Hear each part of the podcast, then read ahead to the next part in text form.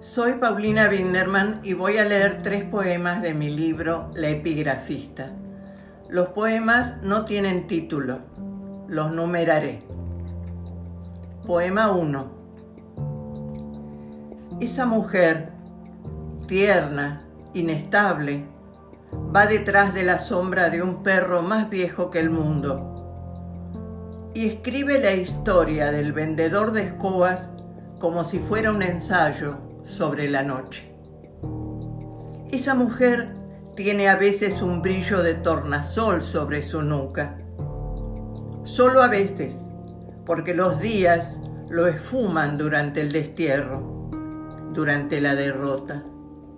La derrota que se enciende puntualmente entre las columnas jónicas, imaginadas, a la hora en que el sol se cae, en que el sol parece caerse para siempre.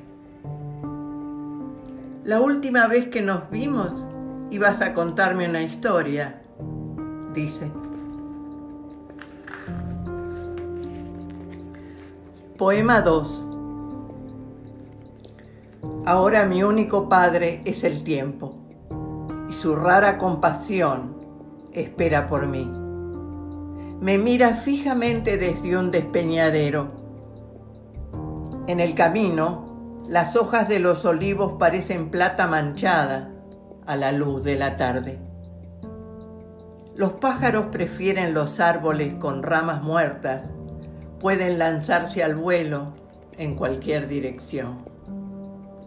Ah, hacer un fuego sobre el montículo de orfandad con ramitas muy secas, aprender a ver la vida como un campamento provisorio cenizas y café con obsesiones por la mañana, ceniza de acacias para entrar al desierto.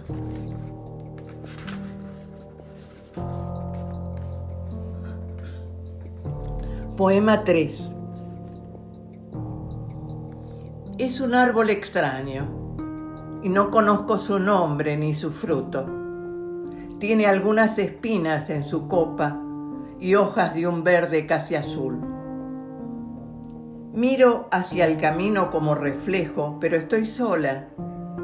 Nadie a quien preguntar. Puedo inventarle un canto, un pájaro lírico posado en la neblina. También puedo abrazarlo. Árbol anónimo, de consuelo anónimo. Esta ternura hacia lo desconocido parece ser hoy la única ternura para conmigo. La inscribo en el libro del abandono, esta ternura que es todo lo que tengo, y vivo a través de su sueño de inmortalidad.